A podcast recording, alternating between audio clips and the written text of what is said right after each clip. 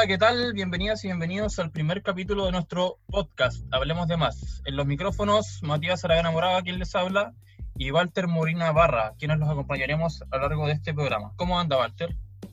Bien, bien, todo bien, Mati. Ansioso por comenzar este nuevo proyecto, un espacio donde podamos discutir, divertirnos, pero por sobre todo hablar de más.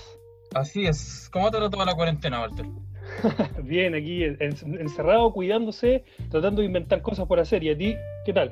Bien, qué bueno, aquí por acá todo bien también, la comuna en cuarentena, San Pedro de la Paz. Parece que el desafío entonces en estos días es pensar cómo sortear el tiempo muerto, ¿no? Y en este, en este contexto, y para eso hoy tenemos a un invitado de lujo para empezar nuestro programa. Así es, así es, Matías. Me dicen que nuestro invitado es hincha de Palestino y además es seguidor de la NBA, dueño de una derecha de locos.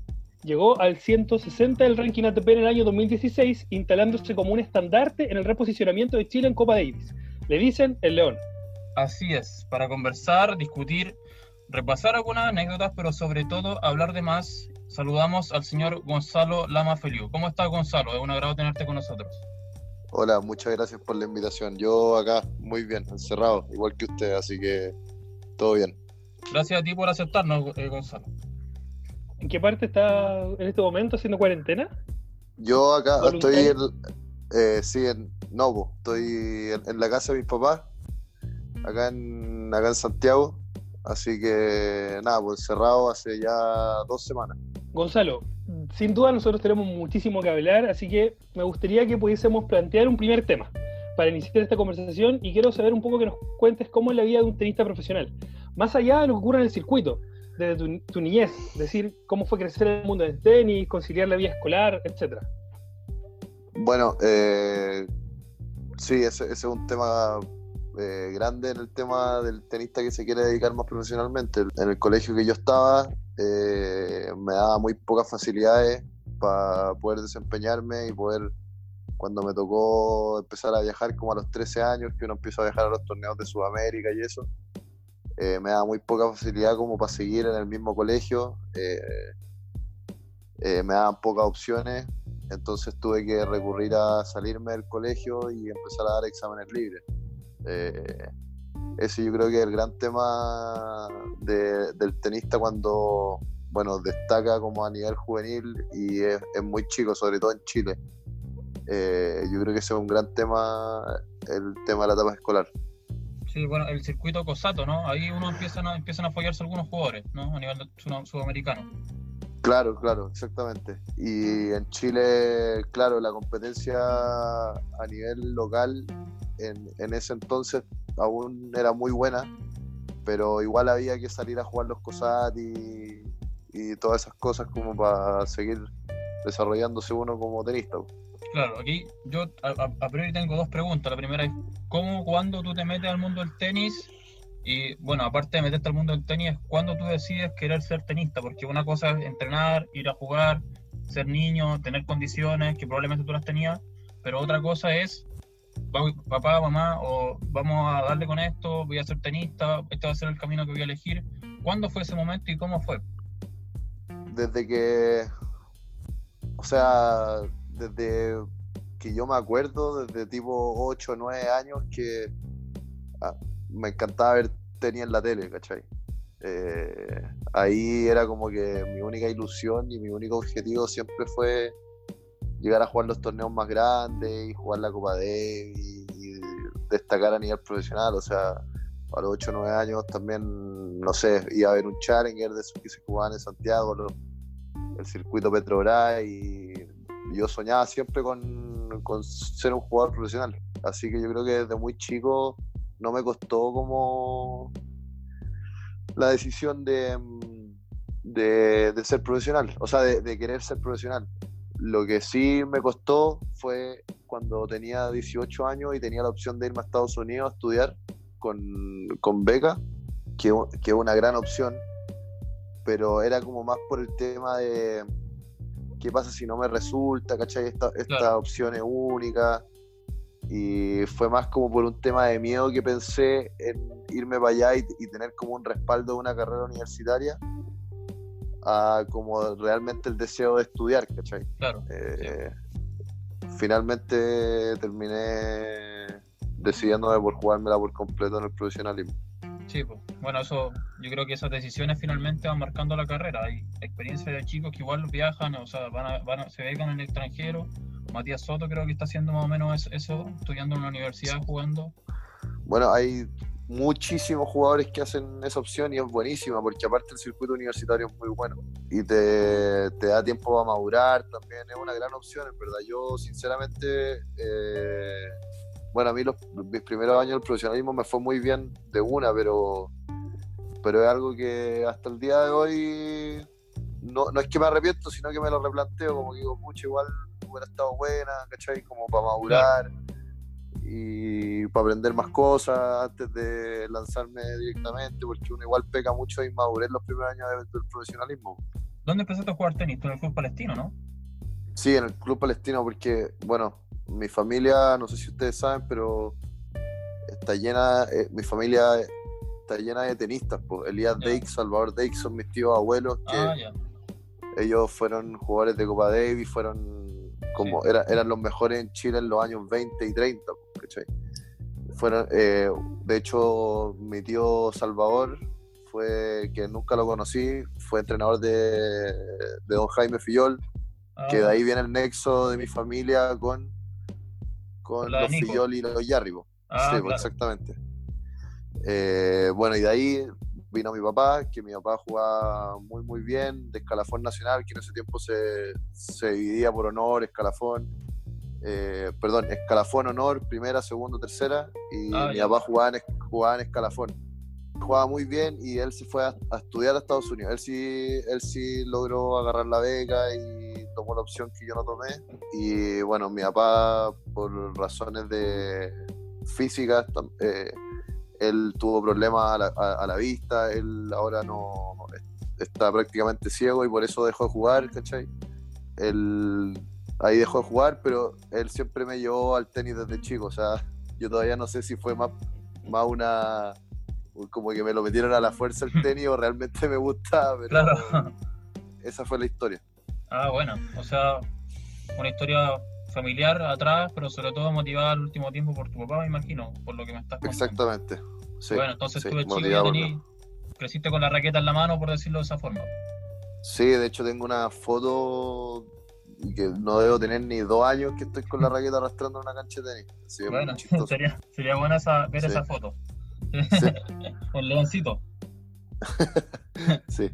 Buena, bueno. Eh, entonces, finalmente igual es, complejo porque tenemos entonces, tú me estás diciendo que, bueno, te fuiste eh, metiendo al mundo del tenis de muy chico y ya cuando estabas pasando los 10 años ya supiste que tú ibas a ser tenista, entonces más o menos ya tú creciste, o sea, toda la gran parte de tu niñez y adolescencia con un objetivo bien claro que era ser tenista. ¿Cómo, me podrías, ¿Nos podrías contar ahora cómo fue, cuándo ganaste tu, primer punto ATP, cómo fue ese momento, qué sentiste, etcétera? Mi primer punto ATP lo gané en no sé si fue en mi primer año 18, en mi segundo año, no me acuerdo, pero fue en el club de tenis El Alba, eh, en un futuro que eh, era de los primeros que se jugaban en Chile, fue, me acuerdo, tipo mayo creo, y le gané a Nicolás Kauer, que en ese minuto estaba, no sé, 600, 700, fue 6-3 el tercero. Ya. Eh, fue no fue importante ese, ese momento para mí porque siempre está el tabú como del primer punto ATP y al final te terminas dando cuenta que un punto ATP es, una, una wea, ¿no? Pero como que, como que muchos le dan demasiado, no digo que no sea importante, pero es, hay como un... Una obsesión. Hay como un miedo por ese primer punto ATP cuando hay muchos que se deberían estar enfocando en cosas mucho más grandes porque el punto ATP siempre se te da si uno tiene un nivel medianamente bueno, ¿cachai? Eh, pero en ese minuto, claro, yo estaba muy nervioso porque sabía que podía ganar y cuando se me dio fue, fue un alivio bien grande. Qué bueno, sí, pues me imagino, o sea, yo con amigos que jugaron tenis y todo, más o menos la, me relataban lo mismo, que, ah, o sea, respecto al colegio también, yo tuve un amigo que tuvo que salirse y todo, estuvo dedicado un par de años, después al final no quiso seguir y claro, me contaba que, como, como, algunos tenistas perseguían mucho el punto, el primer punto ATP, que evidentemente te ponen en el circuito, te empieza a dar como... Yo pienso que debe haber un poco de confianza ahí, ¿no? Un poco de autoestima que Sí, es que, es que igual, es, igual es un logro, pues, ¿cachai? O sea, entraste al ranking profesional de tenis, pues igual es un logro, ¿cachai? Lo que pasa es que para jugadores que tienen aspiraciones más grandes, el punto ATP no debería ser tan importante. Pero, pero sí, bueno, sí es, un, es un logro y un, y un es como un boost de confianza bien alto. O sea, tú, tú ¿en qué año fue, disculpa? Tú tienes 26. Eh, yo, yo soy muy malo para los años. Me acuerdo de muchas cosas, pero soy muy malo para recordar qué año exactamente lo hice. Puede haber sido como unos 8 años atrás, 10 años atrás, ¿o no? Sí, como, sí, como hace 8, sí, hace 8 años de o 9, 9 años de haber sido, sí. Ah, ya, bueno. Y después ya tú entraste de lleno a jugar los futuros, los challengers y etcétera, ¿no? Claro, ahí después, ese mismo año, quedé como 700, creo y el año siguiente fue el año que me acuerdo porque el año siguiente eh, como que estaba muy arrepentido de no haberme ido a la universidad porque terminé en el mismo ranking que, que, terminé ese año, ¿cachai? Que no sé si fue mi primero o mi segundo año 18, todavía no, no, recuerdo. Y el siguiente año fue el año que gané como 4 o 5 futuros, no me acuerdo cuántos futuros gané, o no, no sé si gané tantos futuros, pero me fue bien y quedé como 300, 200 y algo. Ahí, ahí pegaste el salto más grande. Sí, y ahí. Sí. Y después ya te metiste al circuito Challenger. Claro, claro. ahí como a los. Ahí después gané mi primer futuro a los 19. A los 19 y al siguiente año gané mi primer Challenger. Y haber sido a los 20. Fue por ahí. Eh, me acuerdo que yo estaba. Es que hubieron como dos, dos veces que yo me metí adentro del 200 y tuve que salir por lesión. Y esa primera vez fue cuando gané mi primer Challenger y ahí me fui a Europa a jugar Challenger y todo. Y hice partidos muy, muy buenos, como con 20 años. Y ahí me lesioné, me acuerdo, salí, ya no me acuerdo cómo fue muy bien la cuestión, pero a, los 20 años gané el primer Challenger. Uno le harto en el mundo del tenis, escucha a los tenistas y ahí como uno de los principales reclamos que hay es que el, el ATP finalmente, y creo que tú una vez lo dijiste en una entrevista, que el, que el ATP finalmente es solo para los jugadores top y hay, una, hay un espacio de jugadores que no tiene le cuesta un poco empezar por temas de recursos, por el pagar los hospedajes, si quiero no viajar con su cuerpo técnico. ¿Cómo fue eso para ti? ¿Cómo te costó mucho? ¿Cómo te fuiste metiendo en el tema? Los primeros años yo tengo la suerte que mi papá económicamente eh, no tenía problema en ayudarme. Entonces los primeros años fue, fueron bastante libres de presión en ese sentido. Entonces yo los años que estuve, los años que estuve fueron como tres o cuatro o tres, que estuve como 160 ahí, que eh, yo me podía mantener y, pagarme todas las cosas, autosustentarme, no, no, no me quedaba con mucho ahorro, pero sí podía sobrevivir con el tenis, ¿cachai? Empezaron a llevar los auspiciadores, me imagino. Claro, eh, ahí, ahí no tuve problemas, pero el tenis tiene un problema de fondo que es muy grande. O sea, bueno, para simplificarlo de una manera demasiado simple, es que la torta está muy mal repartida. Como en todo orden de cosas parece claro, los mejores del mundo, tipo Djokovic, Federer, los top ten, eh, claro, muchos los ven como unas grandes personas y que son así como súper, como buena gente, ¿cachai? Pero al final, en, lo que ellos hacen, nunca se han preocupado tampoco de decir, loco, ¿sabes que nos estamos llevando demasiada plata en comparación al 200, al 300 del mundo? Repartamos mejor la torta, digamos, ¿cachai? Uno compara los premios de esos jugadores que tienen decenas de millones de dólares y después uno ve a un jugador del top 200, top 300 que no los miles, que alcanza los miles de dólares y si es que, no, pero es que, claro, o sea, te, pongo un ejemplo, o sea, si perdí en primera ronda de un Challenger son 260 dólares. Tú perdí en primera ronda de un Master 1000 y son 20 mil, ¿cachai? mucha diferencia. Entonces, es, es, una, es una diferencia brutal, ¿cachai? Y yo me acuerdo perfecto una vez que, que yo, hay que hacer la universidad de cuando uno se mete dentro de los 200 del mundo, ¿cachai? Eh, y tenéis que hacerla o en, el máster de Miami o en el máster de Londres. Y yo la hice en Miami y ahí como que te empiezan a dar todo, de todo lo que se trata la política interna, la ATP y toda la cuestión. Y hubo un momento que nos dicen que, o sea, fue increíble, que fue nos dicen, nosotros tenemos muchas ganas de ayudar a los, a los, a los jugadores de más abajo, entonces por eso mismo hemos aumentado eh, periódicamente los price money de los, de los Master 1000 en un 14%. Pero ¿cómo? Pero bueno, sí, los Master 1000 los juegan los, Los mejores. 50 y- los 48 mejores del mundo, los 32, no sé, depende del cuadro. Eh, a esos no los tenéis que ayudar, tenéis que ayudar a Sí, los que están 200, a los que están 300, que ni siquiera juegan, ni siquiera juegan tan peor que los que están top 100, ¿cachai? No, pues sí, es el tema. Pues, sí, eh, la diferencia tenística no es tanta, eh, de repente son pequeños detalles, pero la, la diferencia económica finalmente son abismantes. Pues yo creo que finalmente, igual esa diferencia económica termina generando cierta eh, predestinación, entre comillas, de que hay jugadores que al sumar más recursos pueden acceder a mejores cuestiones y ahí poder solventarse y sostenerse en el, en el top del circuito, pero uno ve diferente. Por ejemplo, yo, yo al tiro pienso en tu partido este año con Filip Horansky, por ejemplo. Y no, Claro. no, había, no hubo mucha diferencia tenística, fue un partido peleado, y pese a que el ranking era harto diferente, y probablemente él tiene la posibilidad de acceder a más cosas, no era mucho tenis de diferencia, ¿no? Y eso pasa muchas veces durante lo- el circuito. Sí, o sea, imagínate que. O sea, yo, jugadores con- eh, como Joransky, jugáis en los futuros de 15.000, ¿cachai? Claro. Eh, y eso obviamente no es visible, ¿cachai? No, eso no lo entiende mucha gente, pero es así. Yo he estado en, en los dos niveles, en, digamos, entre comillas, el mejor o el segundo mejor nivel, y en el peor nivel, digamos, entre comillas, y es lo mismo. O sea, es, es casi igual de duro tenísticamente, ¿cachai? Claro. pasar ese umbral, pasar ese umbral no es tan difícil tenísticamente, es más difícil mentalmente. Aparte, yo creo que el salto de Challengers al top 100 es más difícil que mantenerse top 100, porque en los Challengers tenés que ganar mucho más partidos para sumar más puntos, Claro, y en los ATP, ganando uno o dos partidos, sumáis los mismos puntos que ganando cuatro partidos en Challenger, que por ahí son igual de duros, ¿cachai? sí, pues ahí hay, no sé, una, es como un camino bien espeso, entre comillas, para poder meterse de lleno al top 100, porque yo, yo veo a los jugadores top 100 y generalmente están ahí estables, ya tienen cierta consistencia, pese a no tener mucha Es que- diferencia con un, con un jugador que es- está es top muy- 200.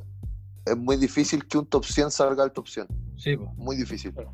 Eh, y en la ATP, en la ETF, o sea, yo entiendo que tenga que haber una jerarquización de cuanto a niveles, ¿cachai? De, claro, eso yo lo puedo entender que hay- haya hayan unos que ganen más, unos que ganen menos. No se trata de como, puta, ganemos todos lo mismo. También sería al- algo injusto, pero yo no creo que yo no creo que la ATP nos genere los recursos como para que una cierta cantidad de jugadores no puedan autosustentarse, ¿cachai? Eso es lo que creo yo. la cantidad de plata que mueve el tenis, o sea, el deporte en general de la elite, uno ve la NBA, el fútbol, el tenis, y ese Claro. nivel. O sea, el, ten- el tenis, el tenis, yo creo que es el, que- el deporte que menos genera, sí, pero aún así- sí. Pero aún así la política interna que tiene la ATP y la ITF es muy poco inclusiva, digamos. O sea, no puede ser que, puta, para que te vaya relativamente bien en un año tenés que estar 150, 160, 170. Es muy duro, ¿cachai? O sea, son Sí, pues. 170 jugadores en todo el mundo que pueden, ¿cachai? Es, muy, es mucha competencia para muy poco premio en, en rigor. po. O sea, Claro. porque al final, lo que tú decías al principio, los jugadores que están top 10, que, o sea, si, si se sostienen en los top 10, finalmente ya tienen una, una vida consolidada y los, los jugadores top 3, yo creo que ya no necesitan más dinero en, en rigor. O sea, Djokovic, Claro. Nadal, Federer no juegan por plata, juegan por título y todo. Y eso yo creo que dice invitar, invitar a la ATP a pensar cómo pueden distribuir mejor las cosas para los jugadores que no tienen tanto, tanto o sea, no tienen tanto camino recorrido, tienen mucho por construir todavía. De todas maneras, de todas maneras. Eh, tú comentabas igual, o sea, el, y, bueno, es, es visible en redes sociales eh, tu amistad con Nico Yarri. ¿Cómo surge eso? ¿Cómo se conocen ustedes? Más allá de lo que tú nos mencionaste, a propósito de que tu familia y la, y la familia de él tenían un vínculo, la familia Fillol, la familia Yarri. ¿Cómo se hacen amigos ustedes, no? Porque igual tienen ahí por una diferencia de edad bien similar.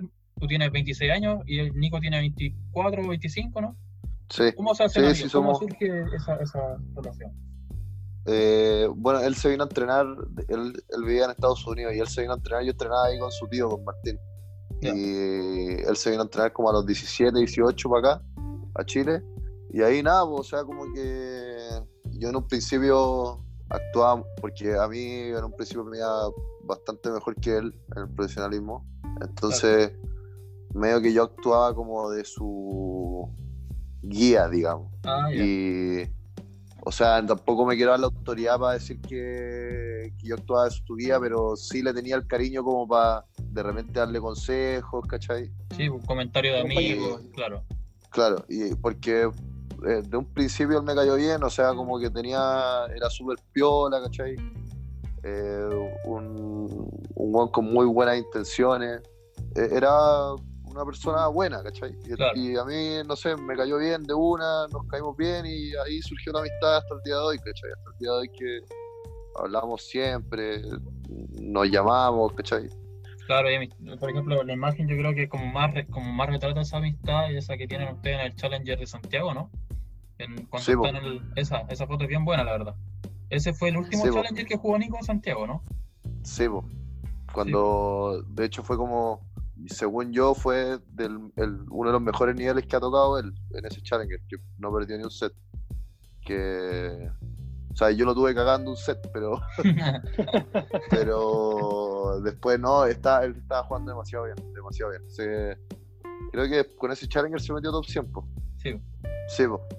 sí. Esas amistades, como por ejemplo la con el Nico, ayudan mucho en el proceso de, vivir en el circuito, ir día a día, acompañarse un poco más, porque entendemos también que el tenis es un poco un, deporte bastante solo, ¿no? Eh, Es solamente un deportista que va a competir con otro. ¿Te ayuda en ese sentido a, acompañarse durante el proceso?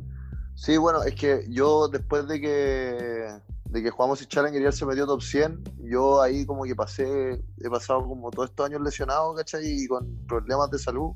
Entonces como que no me he logrado pillar mucho con él, pero las veces que como que coincidíamos, los años que coincidimos en los Challenger y todo, sí, era, era muy... Estaba, estaba bueno viajar con él porque era un amigo, era chileno, ¿cachai?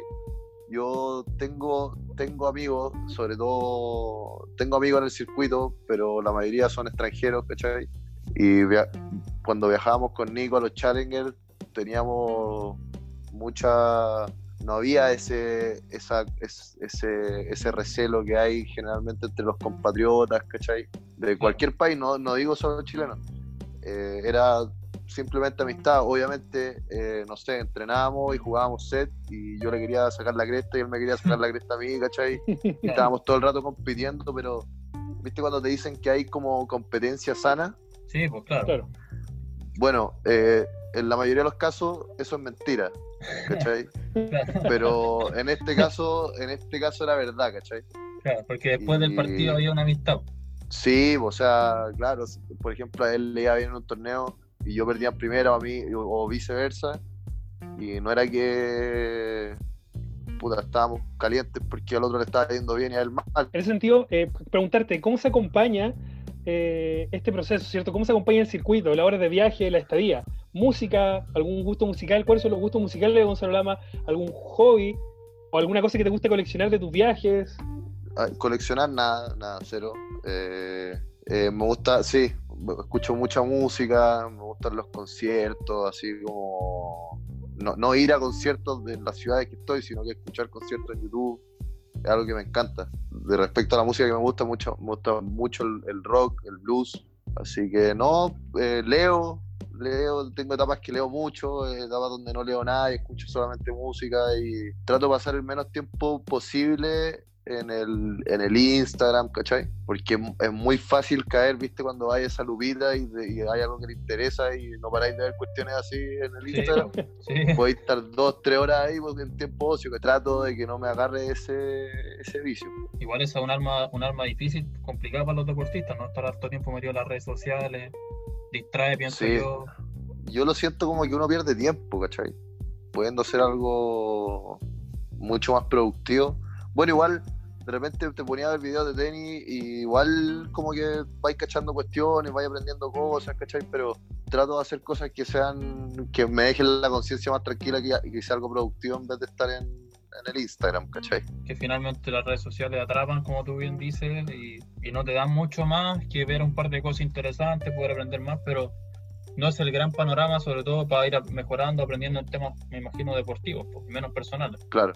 Bueno, lo último que podríamos conversar, para pasar a otros temas iguales, ¿cuándo fue tu debut en Copa Davis? Porque yo creo que la- las personas en general te recuerdan por eso. Yo me acuerdo de la serie con Canadá, al tiro se me la mente esa gran Willy. Eh, o pienso, no sé, por la serie con Chile-Ecuador en el curso central, yo pude ir ahí, Chile gana esa serie, me acuerdo. ¿Cómo, cómo entras Sí. tú a la, a la Copa Davis? Eh, ¿Cuál es tu primer partido? ¿Cuándo fue todo eso? Eh, yo debuté en. Fue. Fue media desgraciada esa, ese debut porque perdimos con Barbados en el debut mío y el de Garín. Eso fue en el 2016, parece. No, soy, soy malo para los, para los Ah, años. sí, pero eh, sí, fue la primera, pero después jugamos contra Paraguay, ganamos fácil. eh, que bueno, ahí me tocó jugar, pero pero no era, no era un triunfo tan bacán, ¿cachai? Después nos tocó jugar. Ah, después ahí, claro, estábamos peleando por no descender al grupo 3. Qué terrible. Y ahí nos, tocó jugar primera ronda de grupo 2 con Venezuela, creo. O no, fue, esa fue la final del grupo 2. Y, después, y antes fue con México, que yo no pude ir por lesión. Y la primera ronda no me acuerdo quién fue. Y ahí ascendimos a grupo 1. Y ahí fueron mis mejores series. Sí, o sea, yo recuerdo que cuando Chile estaba ahí mal, estaban los, peleando desde abajo, antes de que viniera toda, esta- esta renovación y antes de que Nico Yare o Cristian se empezaran a meter ya de lleno en el circuito, tú eras el estandarte del, del equipo, eras el primer ciclista, me acuerdo muchas series donde tú, tú- donde tú te echaste el equipo al hombro, recuerdo, si mal no recuerdo, una serie con Colombia, ¿no? En Iquique, Sí, porque fue que ahí, ahí clasificamos a repechaje de grupo mundial. sí, pues esa fue antes de Eh, con- viajar a Canadá, pues.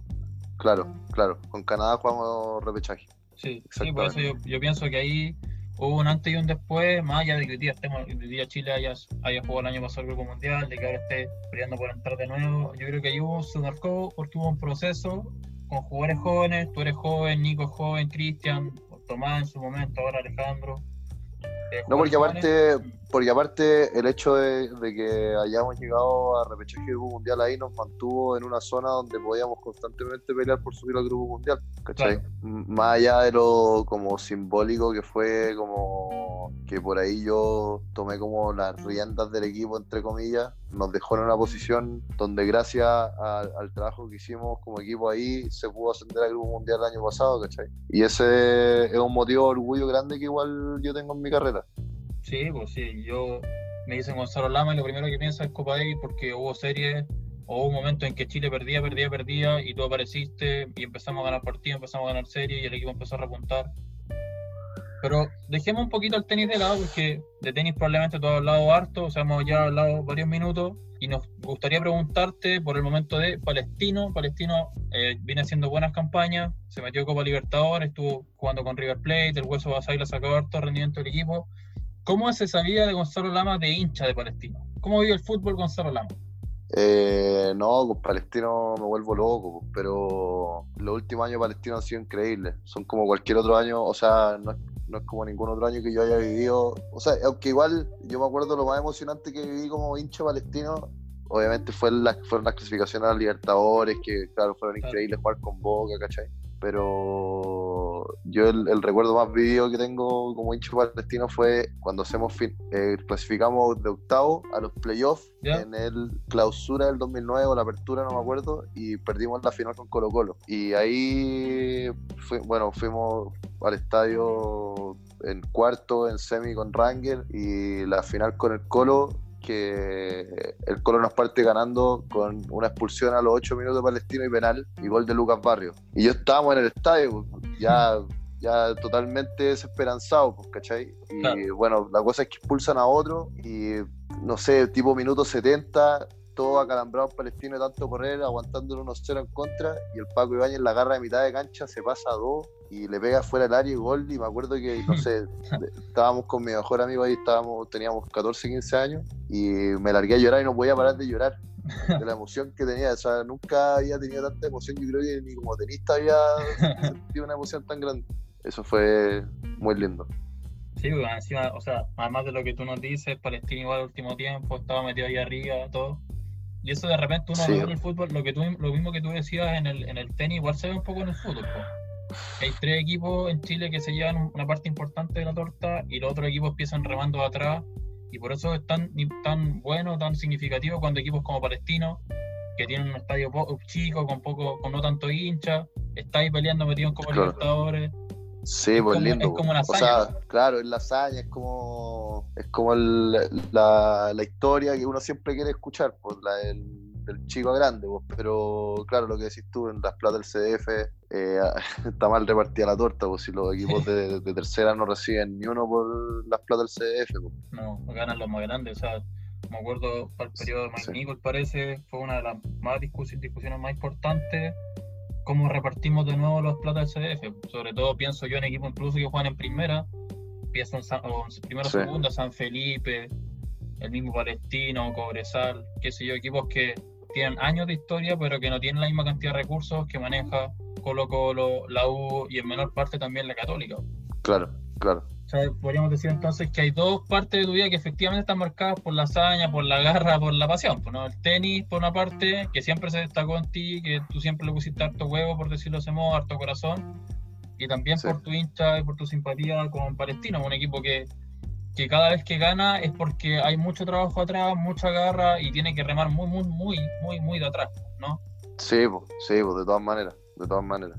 Nosotros también sabemos, ¿cierto?, que a ti, Gonzalo, te gusta mucho la NBA. Mucho. Mucho el básquetbol. ¿Cómo nace este, este cariño por la NBA? O sea, no sé de dónde parte, pero a mí me, siempre me encantó verlo. De nuevo, el recuerdo más, más reciente que tengo como emocionante fue eh, la época de Bryant con Gasol cuando ganaron esos dos campeonatos. Eh, el último a los Celtics, que habían perdido el año anterior la final. Nada, es eh, el equipo que más sigo lejos, pero lejos de, los Lakers, lejos. No sé por qué me llaman tanto la atención, supongo que es por el tema de son de Hollywood, siempre están las estrellas ahí, ¿cachai? Como el, equipo con más show de toda la NBA y eso, no sé, me llama la atención. Kobe Bryant, Shaq, Magic Johnson, Karim, eh, ahora LeBron James, no sé, es como siempre me ha gustado demasiado los Lakers. Pasó un proceso bastante complejo, ¿no? En los últimos años de, de Kobe, teniendo a Alonso Ball, teniendo a Ingram en un principio, eh, Nance Jr., ¿cierto? Que fue, empezaron a, crecer al alero de Kobe, es como muy parecido a lo mejor a lo que, a lo que hablábamos del tenis hace un rato, y que ahora nuevamente con, con LeBron James logran ubicarse, ¿cierto? Hasta antes de, del COVID-19 en el primer lugar de la conferencia oeste. Claro, le costó mucho a la directiva porque, bueno, ahí COVID como que le retribuyeron un poco con el contrato que le ofrecieron y dejaron poco espacio para que los Lakers siguieran brillando, entonces tuvieron que aspirar mucho a los draft picks y ahí salió Ball, Ingram, que bueno, ahora están todos, ninguno juega en los Lakers. O sea, a mí me da mucha lata ver ver a los Lakers los últimos años, porque no, no brillaban nunca, quedaban afuera de los playoffs siempre de los primeros, ¿cachai? Y no era algo que uno de los Lakers estuviera acostumbrado a ver. Siempre estaba como la ilusión de que Alonso Ball o Ingram eh, se destaparan en algún año, pero nunca pasó y ahí por eso la directiva tomó todas las decisiones que tomó para, traer a, a James y a Anthony Davis. Y ahora uno puede ver también en el caso de Ingram, por ejemplo, que sacando a lo mejor este peso que llevaba encima de jugar en Lakers, eh, en Pelicans está siendo otro jugador, un jugador fundamental, un jugador que está tomando la importancia junto a Zion Williams, cierto, de, poder llevar el equipo. Tremendo, los Pelicans deben ser el equipo con más futuro de la NBA ahora, o sea, en tres años más para mí van a estar peleando arriba ahí en, la, oeste. De todas maneras, si Zion Williamson eh, lleva 20 partidos seguidos con más de 20 puntos y está debutando en la NBA, o sea, es una bestia. Eh, Ingram también se destapó, es un mini Kevin Durant. Eh, Lonzo Ball, que pocos lo destacan, pero para mí eh, él con Zion Williamson van a ser una dupla, pero bestial. no, no, tremendo. Tenemos tú, jugáis tenis, fuiste tenista profesional y todo. ¿Te gusta el fútbol? ¿Juegas la pelota o no? ¿Juegas fútbol? Y si juegas, ¿de qué juegas? No, jugaba antes, antes de lesionarme el tobillo, jugaba caleta, pero jugaba de lo que me pusieran, yo corría nomás y le ponía huevos. ¿Y, con la, ¿Y con la naranja, con la pelota de básquet? No, eso sí que no juego. Soy como esos, esos que opinan de tenis, que cachan harto, pero nunca han tomado una raqueta. Soy como esos que yo con el básquet. yo creo que nos pasa a todos con algún deporte, sí. Sí, seguro, seguro. Y uno opina con autoridad, sí, uno es muy cara raja también. Sí, y, y el sueño así como la chispita de que tú querís ser así por ejemplo, claro. no sé, pues, ser futbolista profesional, no sé, tenista profesional en caso de nosotros, basquetbolista en tu caso. Está como ese, y, esa, como mismo te infla el ego para todo hablar con harta autoridad y uno le mete harto, va informándose, claro. sigue las aplicaciones, todo. Sí, sí, está bueno. Al final del día todos somos entrenadores, todos somos comentaristas deportivos. Sí, pues no sabéis la cantidad de veces que yo he puteado viendo a Palestino, así como que yo cachara mucho, así como técnico. No, si uno también pega, pega de lo que uno, de lo que uno se, le da rabia, uno pega también, entonces al final uno es muy cara raja. Yo creo, que la, yo creo que es parte de la pasión, ¿no? Pues yo creo que pasa, Sí. pienso que pasa con el fútbol, con la música, con la política. Sí, pues. bueno, en la política igual uno. Hay gente que. Yo creo que en, en política eh, la gente está más autorizada a opinar con razón que en, en cosas que uno en verdad no tiene ni idea, pues, ¿cachai? Porque la política al final afecta afecta directamente a la sociedad, pues. Uno cuando sí, opina de deporte, no. Al final estáis puteando a alguien, pero no te está afectando en tu vida diaria, pues, ¿cachai? Sí, Mañana ya va a pasar. sí, pues. Sí. Sí, pero la política no pasa, es un continuo, es un día a día. Y, y a propósito de eso, igual, como este programa se llama Hablar de Man, igual nos gustaría hablar un poco de eso. ¿Cómo, tuviste, cómo has visto el estallido social eh, desde tu posición de tenista, pero sobre todo de tu posición de ciudadano a seca, de Gonzalo Lama, santiaguino, que probablemente también ve algunos problemas de la sociedad? ¿Cómo lo viviste tú? ¿Cómo, ¿Cuál es tu eh, posición al respecto? ¿Alguna opinión que nos puedas compartir? Eh, hay demasiadas opiniones como para compartir, como para reducirla en tan poco tiempo, pero eh, si estoy a favor del estallido social, estoy completamente a favor del estallido social y todas las demandas sociales que han habido. Incluso eh, lo he dicho en, en todas las, en, todas las entrevistas que me han preguntado, yo estoy a favor de la prueba, de la convención constituyente, eh, perdón, de la, de, sí, pues, de la convención Sí, pues, constituyente. Convención constituyente, sí. Eh, porque creo que, bueno, esa es una de, de todas las demandas sociales que han habido en este tiempo. Claro. Eh, esa es mi forma de ver las cosas porque siento que la constitución actual no es legítima, está hecha en un periodo donde, donde le quita legitimidad a la constitución de nosotros que debería estar hecha por todos nosotros, ¿cachai? Eh, eso es lo que creo yo. Y en cuanto a la, a la violencia que se ejerció en todo este tiempo, mira, si te digo que estoy de acuerdo con, con que le hayan roto el, el negocito a la señora, ¿cachai? En el centro que vende, vende cuestiones así que sobrevive de eso, Claro. imposible que yo esté de acuerdo, ¿cachai? Pero a ver, ¿cómo te voy a decir que no entiendo a una turba de gente que se mete a una farmacia a romperla cuando, cuando han tenido casos de colusión como locos y se han burlado de la gente como han querido? Sí, O sea, no puedo, no puedo decir, no puedo condenar a esa gente porque sabes que entiendo la rabia que tienen dentro, ¿cachai? De que se las vienen cagando durante años, ¿cachai? sí, pues. Y, y lo mismo con los supermercados, o sea, claro, obviamente afect- va- está afectando ahora que, que hay cuarentena y hay, hay- y hay supermercados que están quemados, que la gente no puede ir, ¿cachai? Pero ¿cómo uno no va a entender la rabia cuando han pasado por encima de la gente durante años, ¿cachai?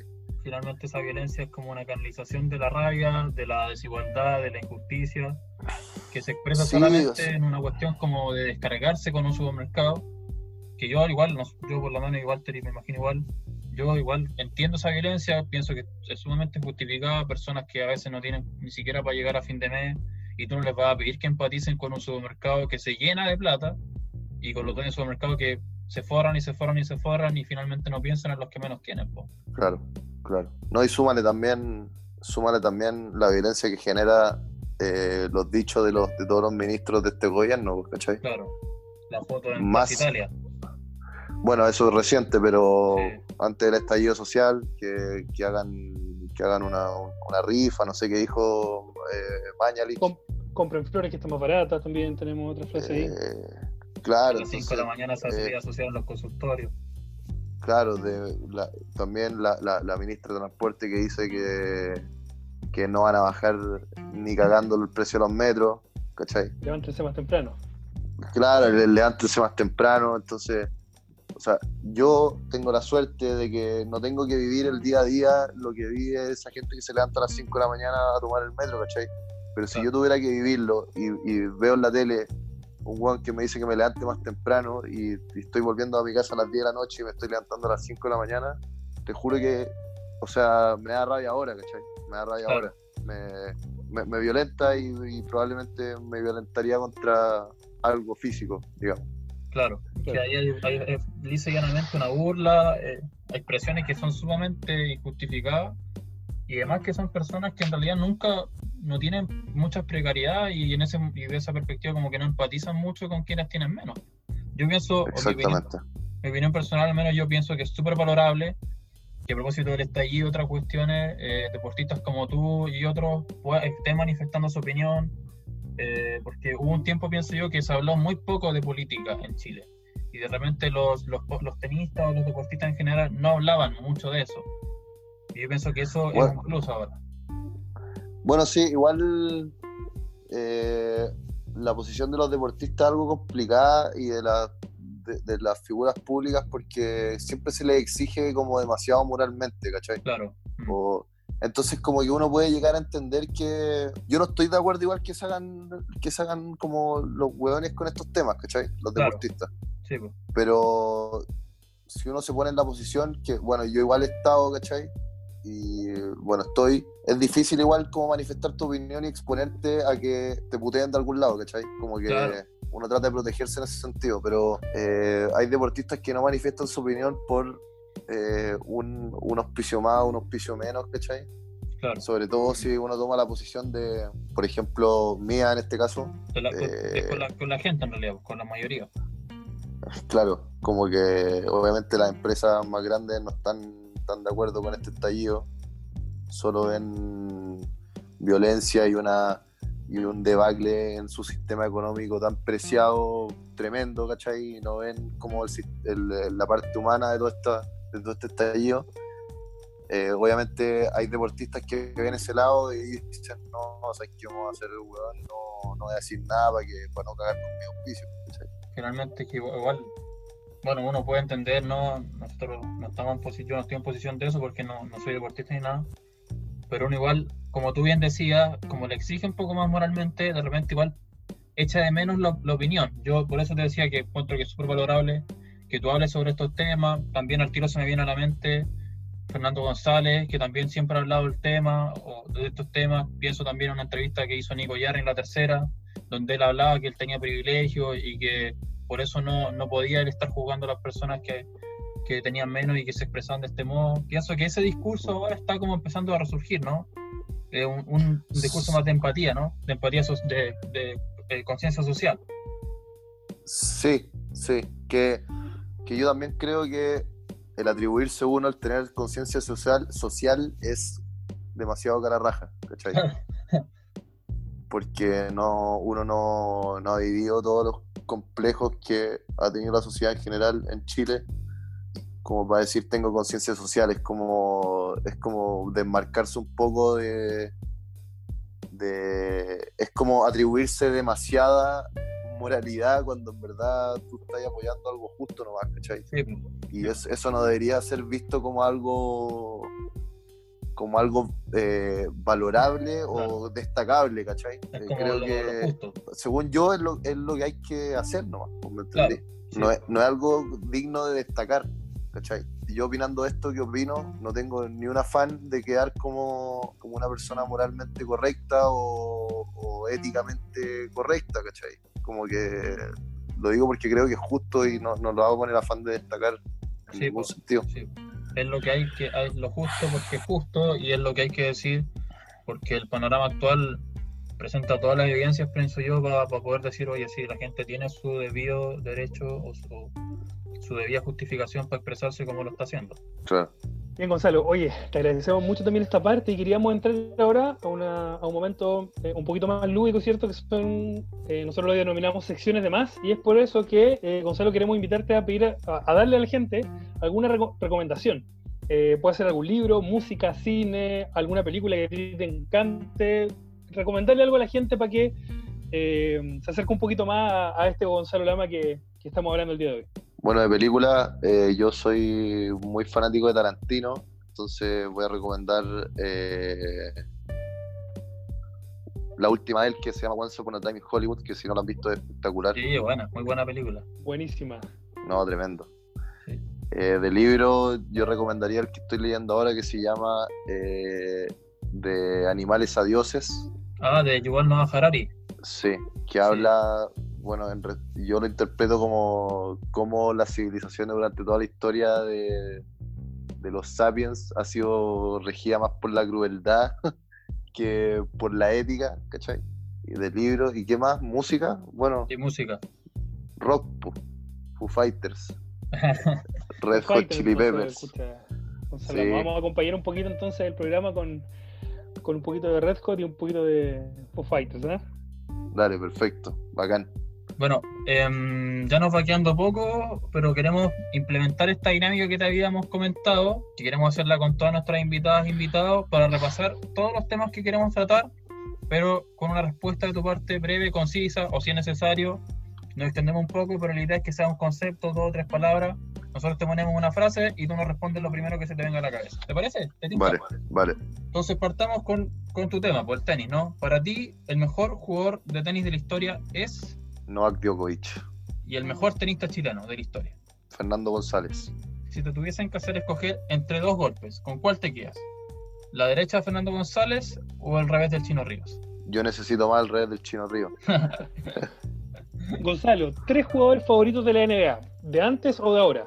Uh, qué buena. Eh, Shaq, Kobe y LeBron James. Muy bien. ¿Qué música suena en los Gonzalo Lama? No, ahí me tengo que adaptar al- a la del resto. Pero si fuera por mí, sonaría mucho Jimi Hendrix, mucho Red Hot y Foo Fighters. Gonzalo, ¿el pisco con blanca o con negra? Puta, tengo épocas, pero el. Negra. Se, se la jugó. Hablemos de cine o teatro. ¿Cuál es tu película o tu obra favorita que vas con todas siempre? Pulp Fiction. Bueno, eso está calada, calada. Sí. Si no hubiera sido tenista, ¿qué sería Gonzalo Lama? No, te- no me, me cagaste. Eh, sería un nómada. Un nómada. Nueva constitución, Eh, apruebo. Sebastián Piñera, en un concepto. Narcisismo. Una persona, te tiramos la pelota a un lado, una persona que inventarías, invitarías a venir a nuestro podcast. Uno que no sea tenista. po. Algún futbolista, basquetbolista, nacional, no sé. Claro. Algún entrenador de tenis. Ya, y por último, en la última, la última. Gonzalo Lama, en un concepto, es Uf, eh, es insistente, no sé, insistente, sí. Bueno, Gonzalo, un agrado tenerte con nosotros. Esperamos que hayas pasado un buen rato. Te decíamos, este es nuestro primer programa, así que estamos muy, muy contentos de poder tenerte con nosotros. Te agradecemos desde ya la buena voluntad de cuando te escribimos. Al tiro aceptaste y de verdad, muchas, muchas gracias. Te, te deseamos lo mejor en lo que te venga de aquí en adelante. No, gracias a ustedes, pues los felicito por este nuevo programa y les va a ir muy bien así también. Muchas gracias Gonzalo por el capítulo del día de hoy. La verdad es que fue un honor tenerte como invitado. Matías, ¿qué te pareció? La verdad lo pasamos muy bien, conversamos, con, Gonzalo contó algunas anécdotas, pero sobre todo, y lo más importante, es que hablamos de más. Así es, hablamos de más y eso es lo importante y lo relevante de este podcast, hablar de más. Y es por eso que les dejamos a todas y a todos invitados a que nos puedan seguir en nuestra cuenta de Instagram, arroba hablemos.demás, y también en Spotify, donde subiremos prontamente nuestro nuevo capítulo. Nos escuchamos.